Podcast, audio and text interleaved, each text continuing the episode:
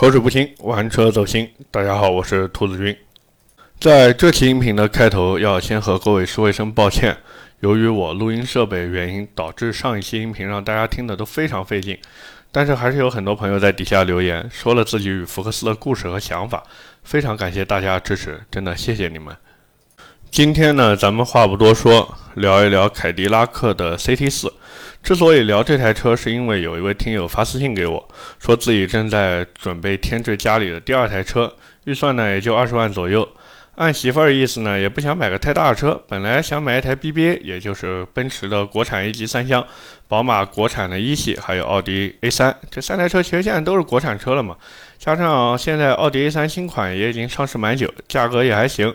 媳妇儿呢里里外外看的，也就觉得挺满意，毕竟新嘛，对吧？就准备下单奥迪 A3。但是呢，这位听友之前听过我老板做的音频，觉得现在的奥迪 A3 就是一个新瓶装旧酒的车。就萌发了去买二线豪华品牌的念头，于是呢，他就带着老婆去汽车产业园转了一圈，发现哎，凯迪拉克的 CT4 现在价格非常稳定，算上五万的优惠以后呢，二八 T 豪华型，也就那个中配，只要二十万一千七就可以买到手，算上杂七杂八的费用，落地价基本上也就是二十二万六多一点。这位听友就跟我说，他自己私下里盘算了一下。虽然现在买奥迪 A3 的价格更低，因为现在 A3 的两厢时尚运动型，也就是次低配的价格，裸车价基本上在十九万五这样，算下来的落地价格其实也就比 CT4 便宜了一点点。但是如果算上选配的价格的话，其实跟 CT4 差不多。而且 CT4 还有 2.0T 的高功率发动机，还是个后驱车，他就觉得香的不行。包括这位听友也悄悄告诉我，自己呢其实也想着。给老婆买车嘛，打着给老婆买车旗号，满足自己玩一玩的需要。所以呢，今天我们就来好好的聊一聊这台凯迪拉克 CT4。那么，凯迪拉克 CT4 最明显的优点是什么？我觉得，即便我不说，各位也能猜到，那就能在你下了夜班之后，以最快的速度带你去你最想去的地方，否则就有可能来不及了。嘿嘿，你不会真以为我说是那个地方吧？肮脏。我说的那个地方是回家上厕所，你们想什么呢？不过呢，话说回来，凯迪拉克 CT4 的动力确实是不错，这也是凯迪拉克 CT4 在宣传时候的卖点之一。而且237马力、350牛米的发动机，在同级别车型当中确实能打。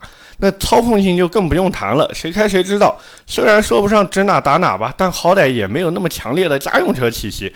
你去给这台车改一套避震器，加个顶坝，后轮换上二五五三五十八的轮胎，开起来也是美滋滋的。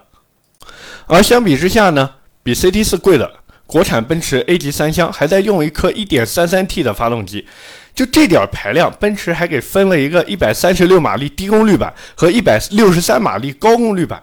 啊，这数字念的我都嫌绕，一三六一六三，奔驰真的是颠来倒去。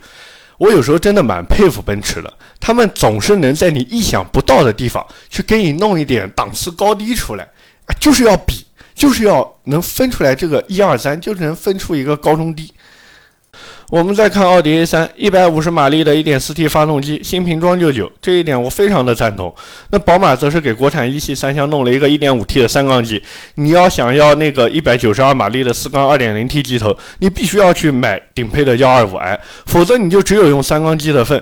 而且宝马一系三厢马上就面临改款，你现在去买一个到手就成旧款，何必呢？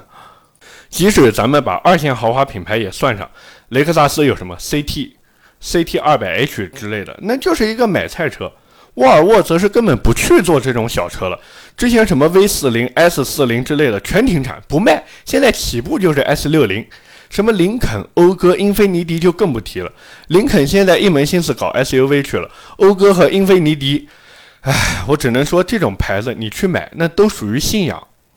以至于现在除了凯迪拉克之外，还在做这种小车的，我能想到的似乎也就剩下一个捷豹。实际上，捷豹的 XEL 应该也算一台 B 级车。当然了，凯迪拉克 CT4 他们也号称自己是 B 级车，但是别忘了 CT4 上面还有一个 CT5，实际上去跟 XEL 对着干的应该是 CT5。所以凯迪拉克这一点比捷豹聪明，完全领悟了什么叫做多生孩子好打架。不过，XEL 现在价格确实便宜，二十二万左右就能到手一台裸车。但是我就问你，你敢买吗？你难道真的不怕那句修不好的捷豹最后落在自己身上吗？那除了动力之外，凯迪拉克 CT4 再一个优点就是价格，主要原因还是因为通用集团的通用化程度太高了，就怪不得他们叫通用。首先呢，现在通用旗下但凡是个 2.0T 的车，用的基本上都是这颗 LSY 发动机。我们都知道一个词叫做成本摊销。对于现在的通用而言，这颗 2.0T 的发动机就跟不要钱一样，反正谁用都是用，不用白不用。我通用也不管你是别克、雪佛兰还是凯迪拉克，我也不管你旗下都有什么车型，反正你们都在我通用的旗下，我就要让你们通通用上这颗发动机。你以为这就是极限？那你真的是小看通用了，因为他们手里还有一个东西叫做阿尔法平台。之前呢，这个阿尔法平台用来造 ATS，后来的 ATS L，还有 CTS 和第六代科迈罗。哎呀，这第六代科迈罗真的是史上排量最低的科迈罗，2.0T 的发动机。以后有机会咱们可以好好聊一下这台车。我有一个朋友，当时兴冲冲的买了中规版本的 2.0T 六代科迈罗，结果在没有改装的情况下给玩爆缸了。以后有机会真的可以和各位好好分享一下这个故事，包括他后来修车还不能走质保。花了好多好多钱，咱们今天先挖一个坑，以后慢慢填。言归正传，那会儿的阿尔法平台在通用的内部代号是 A 一两个叉。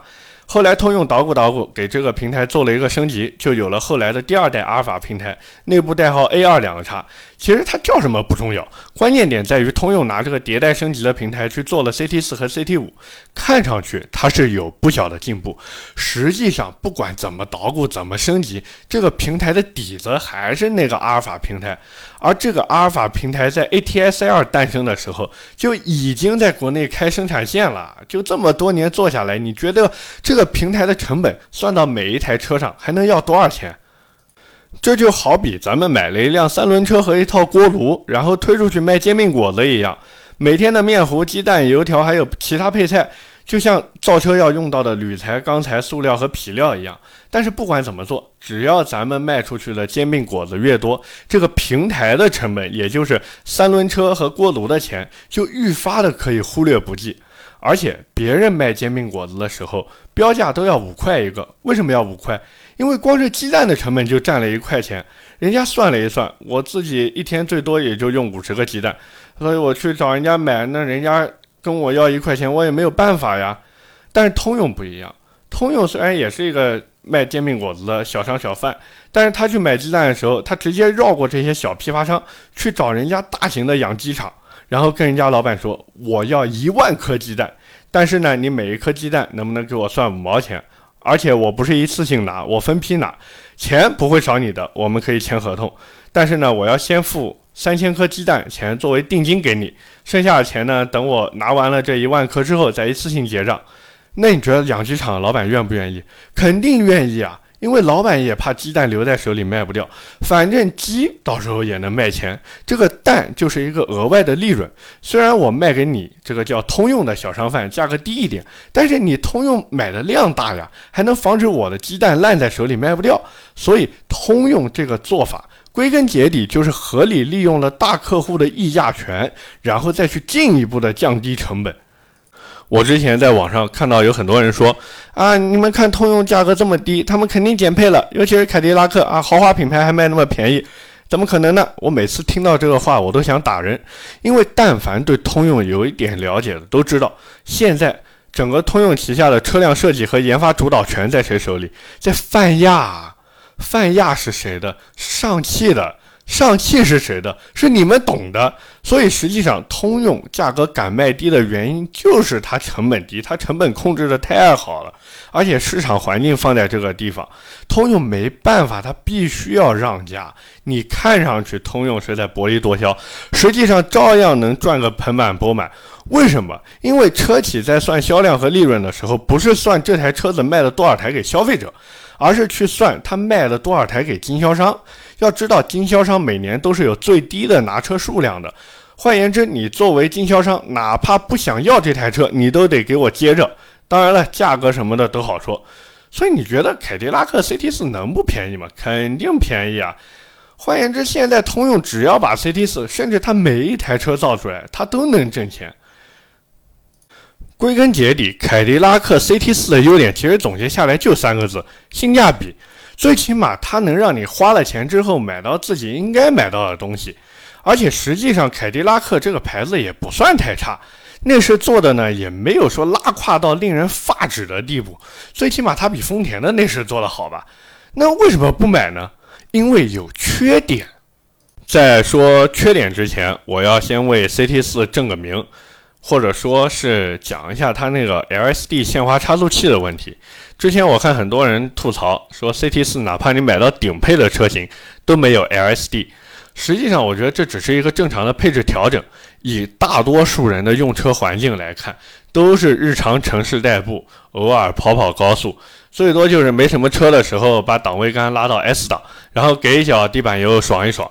就这种用车环境，你有没有 LSD 限滑差速器有什么区别呢？而且加了 LSD 限滑差速器之后，成本自然就会增加，价格也自然会涨上来。比如当年的 ATS L，它顶配是有 LSD 限滑差速器啊，那多少钱呢？你看那台车卖多少钱？而且咱们现在回头去看，有几个人买顶配的？大家都不买。大多数人去买的还是低配或者次低配，最多买个中配车型。为什么便宜啊？你如果真的想要那套 LSD，就现在的 CT4 这台车，理论上来说，你可以把 CT5 顶配上面那一套 LST 拿过来，直接给 CT4 装上。可能有的地方要修一些位置，但是大概率是可以匹配的。我没有装过，我只能说大概率是可以匹配。不过我们反过头来，你看国内这 CT 四卖了多久？直到今天有人装吗？没有。为啥？因为买回去大家都发现，大多数情况下这个 LSD 有没有真的没什么区别。所以如果再有人吐槽 CT 四没有 LSD 的话，我可以百分之九十九的确定，这人一定是键盘侠。我对我说的话负责。那么 CT 四的缺点和问题在哪里？我觉得有几个地方。首先，凯迪拉克 CT4 确实没办法讨好那些刚需客户。对于那些有家用需求的人来说，凯迪拉克 CT4 后排空间确实不够大。那人家既然花了这么多钱去买这一台车，我为什么不去看看丰田的凯美瑞或者亚洲龙呢？那那个后排空间肯定比你 CT4 要大呀，对吧？对于这种家用刚需的消费者而言，什么动力、什么操控都是浮云。他更关注的在于后排能不能翘二郎腿，能不能让自己的老婆、自己的老爸、老妈舒舒服服地坐在车里。所以这些客户势必不会成为 CT4 的客户，但是呢，这些客户又在消费群体中占了绝大多数。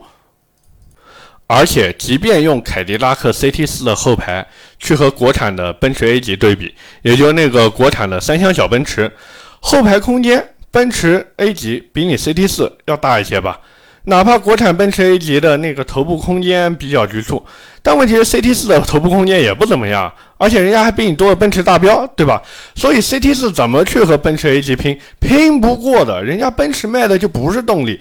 看看现在奔驰的 CLA 260，一个普通的 2.0T 发动机放在那个地方，就敢卖三十八万两千八。你要买列装版还要再加三千，卖三十八万五千八，就这还没有优惠，不加价就算对你客气了。要知道，同样是进口车，这个价格都能买四零 TFSI 四驱版的奥迪 A 五了。论动力、论空间、论颜值，奥迪输哪了？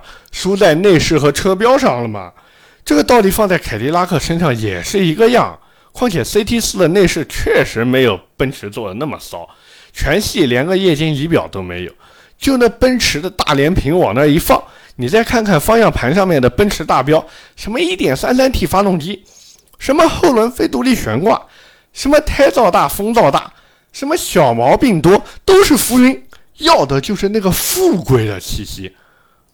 其次，凯迪拉克 CT4 在硬件上总给我有一种穿了貂皮内裤甚至貂绒内裤的感觉，一台二十万左右的 CT4。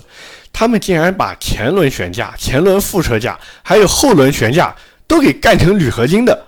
我每次听厂家说这玩意儿代表性能和轻量化的时候，我就头疼。消费者想要的是这个吗？不是呀。你就算给我弄成钢的，又能怎么样？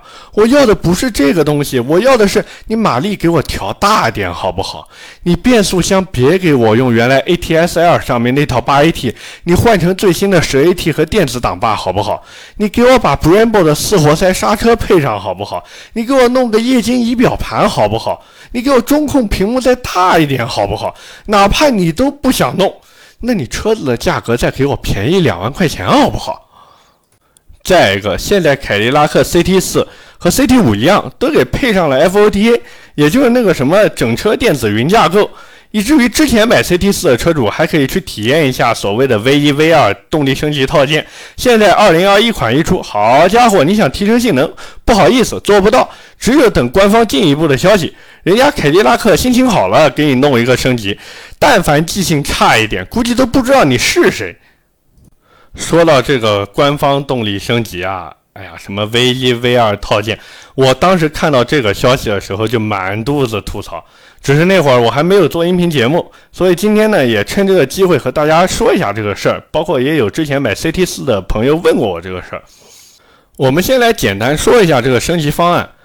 官方当时发了一个公告说，这个升级方案是由瑞士的 Hers。也就是我们俗称的鹿头来一起合作打造的，包含 V 一和 V 二两个套件。V 一套件呢，成本三千八，卖你八千，其实就是换个标，换个头段，号称百公里加速能提到六点二秒。如果各位朋友想给自己二零二一款加了 FOTA 就那电子云架构的 CT 四来提升动力，可以参考这个方案，就是换头段。但是我建议再多加一套高流量进气进去。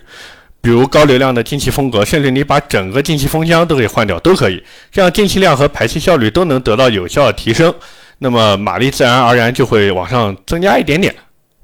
另外一个 V 二套件，成本九千八，卖你一万三，其实就是在 V 一的基础上多了一个外挂电脑，号称百公里加速能干到五点九秒，那等于一个外挂电脑卖你五千块钱嘛？说实话，这两个套件的价格。哪怕你拿到市面上去看，也不算贵，都是行情价。但是问题就在于，很多人都以为这个升级套件是官方出的，觉得装了以后还是合法的。实际上并不是，因为官方给了一个特别说明，那就是所有车辆的改装工作必须在上牌之后进行。换言之，这玩意儿跟我们俗称的非法改装没有任何区别。包括这个说明里面都特地的标注了出来，以上套件非。SGM，也就是上汽通用原厂售后配件，包括套件的质保，也不是凯迪拉克来给你质保，而是由瑞士的赫氏，就那个鹿头公司在上海的分公司来进行质保。所以这玩意儿跟我自己出去改有什么区别呢？那也不过就是安装的地方从人家改装店换成了你 4S 店，对吧？你 4S 店还不一定能让我还价，我在外面还能还还价呢。最后呢，一个小问题，这个问题也在 CT 五和 CT 六，甚至整个凯迪拉克车系上都有，那就是中控屏实在太容易留指纹了。好在 CT 四还没用那个电子档位杆，不然更是指纹收集器。好看是真的好看，难用是真的难用，太容易留指纹了，每天都要擦。我是忍了很久，最后实在受不了了，就在某宝上花了几十块钱，自己给 CT 六的中控屏贴了一个磨砂的保护膜。但是我那个档位杆，我实在是懒得自己去贴，太麻烦了。总的来说，如果你真的想买凯迪拉克 CT4 这台车，现在2021款直接干中配就可以了。低配不要看，功能太少；高配价格有一点虚高，而且那些配置其实也没什么用。并且，如果你真的想去买，你得考虑好几点：第一，你是不是对于后排空间没有任何的需求，或者后排只是用来短途带带人，甚至你只是为了一个人开？你要想清楚，第二，你是不是对于豪华品牌，也就是 BBA 这种车子没有任何的执念？不然你到时候买完凯迪拉克以后，你会后悔没有去买 BBA。第三个，这台车用的变速箱和之前 ATS-L 是一样的，不像 CT5 和 CT6 那样用的是福特出品的 10R80 10AT 变速箱。换言之，你愿不愿意帮凯迪拉克去清库存？这你是要想清楚了。第四，凯迪拉克 CT4 在刹车系统上确实是减配的。因为之前 A T S R 上面有 Brembo 的四活塞刹车，虽然只是一套 F50，没多少钱，自己单买一套也就六千块钱左右。但是现在哪怕顶配的 CT4 都没有这套刹车，你心里能不能接受？第五，哪怕是顶配的凯迪拉克 CT4，都没有液晶仪表，没有电子档杆，那个内饰你看着跟 CT 五完全是两个样子。你能不能接受这个内饰？如果以上这些你都可以接受，那么恭喜你，你离凯迪拉克车主仅差一步之遥。只要你买完这台车，我相信你就可以经历从男孩到男人的蜕变，手上的手表也会脱掉，换成手牌。就像凯迪拉克广告里面说的那样，所有的伟大源于一个勇敢的开始。问题是，你。敢吗？关于凯迪拉克 CT 四，我们今天就说这么多。下面是留言互动环节。上一期咱们聊了福特的福克斯，主要是说这车马上要换四缸机了，想买的朋友呢可以再等一等，反正也快了，明年就来了。然后我也是口嗨了一下，说给这车能不能弄一个锐际的 2.0T 动力总成上去，对吧？口嗨一下嘛，弄一个 RS Line，对吧？那么首先呢。第一个留言是我现实生活中的一位好朋友，昵称叫 D Leo。他说：“作为福特车主，这期必须支持。自从之前推荐妹妹买过上代福克斯之后，感觉福特就萎靡不振的，现在连电都变成沃尔沃了，还配了一个笑哭的表情。”这个故事不禁让我想到我自己买完野马之后去做免费的首保，那时候是全国任意一家福特 4S 店都可以做，我不太清楚现在这这个政策还有没有了。结果我那会儿本来想联系一下卖我车子的销售，然后那个销售小哥跟我说：“兄弟，我卖过你野马之后我就离职了。”我当时心里那个不是滋味啊！回头再看看后来野马价格和市场优惠，我觉得他离职是对的，不然我真的可能要去发泄一下了。哎呀，那个价跌的呀！哎呀，从我当时三十九万九千八的裸车价，一分钱优惠没有。到后来有两万的优惠，再到后面官降，再到现在官降完还有优惠，而且现在那个配置越来越高，越来越高，以至于我现在只能安慰自己啊，我马力比你大十五匹，我马力比你大十五匹，我只能这样安慰自己，那个难受呀。第二条留言是晕晕乎乎的云粉丝，也是我们的老朋友了。好像之前也念过他的留言，他说自己原来开的就是一点六的福克斯，当年太火爆了，满街都是。虽说发动机、变速箱不怎么样，这个我同意，但是底盘真是好，稳如老狗，这个我更同意。如果真的能弄上锐际的动力总成和四驱，卖个二十五万，和 GTI 掰掰手腕应该可以。这个我不知道你开的是哪一年的一点六升的福克斯，因为这个动力总成，福特直到二零一八款的福克斯都在用，就疯狂吃老本。不过就像你说的那样，福克斯的底盘确实没话说。现在咱们就只能期待福特人，尤其是能拍板的人，听到我音频，然后回去研究一下可行性方案。不过我觉得这个可能性太低了，咱们还是自己想一想就好。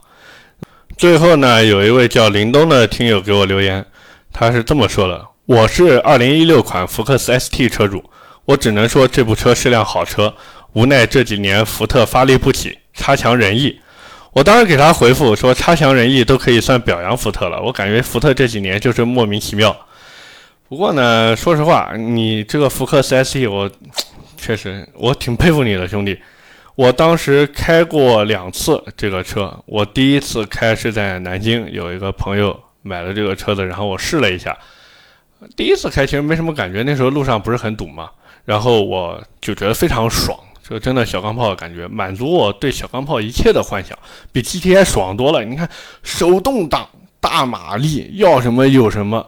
内饰，反正那些年的小钢炮内饰做的都不怎么样嘛，所以内饰我也没什么特别强烈的那种拉胯的感知。但是后来我去西安，有一个开改装店的朋友也玩这台车，我又去开了一下，走西安的二环。我不知道听友里面有没有西安的朋友啊？走西安的二环。十公里多一点的路，我堵了一个半小时。然后我下来的时候，我左脚就没有知觉了。我全程疯狂就在那边半联动、半联动、半联动啊，半联动。然后半联动没办好，熄火，然后踩离合重新打火，然后再继续走。哎呀，我真的这个回忆简直是太痛苦了。反过来说，这几年福特，哎，我对福特真的有一点哀其不幸，怒其不争的感觉。毕竟作为福特车主，肯定是希望自己买牌子在市场上表现能好一点嘛，哪怕让大家不去骂都行。就从我自己个人角度来说，福特的市场表现越不好，骂的人越多，就越让我一种有一种这种交了智商税的感觉。而且现在已经不是酒香不怕巷子深的年代了，福特的工程师思维真的要改一改。最起码也要去看看客户到底想要什么，就像我现在做音频一样，我也是不断不断在反思，我就在思考，我说各位想听的到底是什么，而且不是说去迎合各位的观点和喜好去做内容，而是把大家最关心的点罗列出来，一一进行。我不说讲解或者什么，就发表一下我自己的想法。我也是正在一步一步的调整，能尽可能更多的去解决大家的问题。那么各位如果想听什么内容或者什么车，也可以在下方进行留言、点赞、评论、转发，是对主播最大的支持。我的节目会在每周二和每周四更新，现在基本上都是凌晨两点、一点，有时候三点这样更新。反正肯定是每周二和每周四，而且绝对是不会开天窗的啊！各位可以放心。如果你觉得我聊还行，可以点击订阅专辑，在第一时间收到节目更新的提示。我们下期接着聊，拜拜。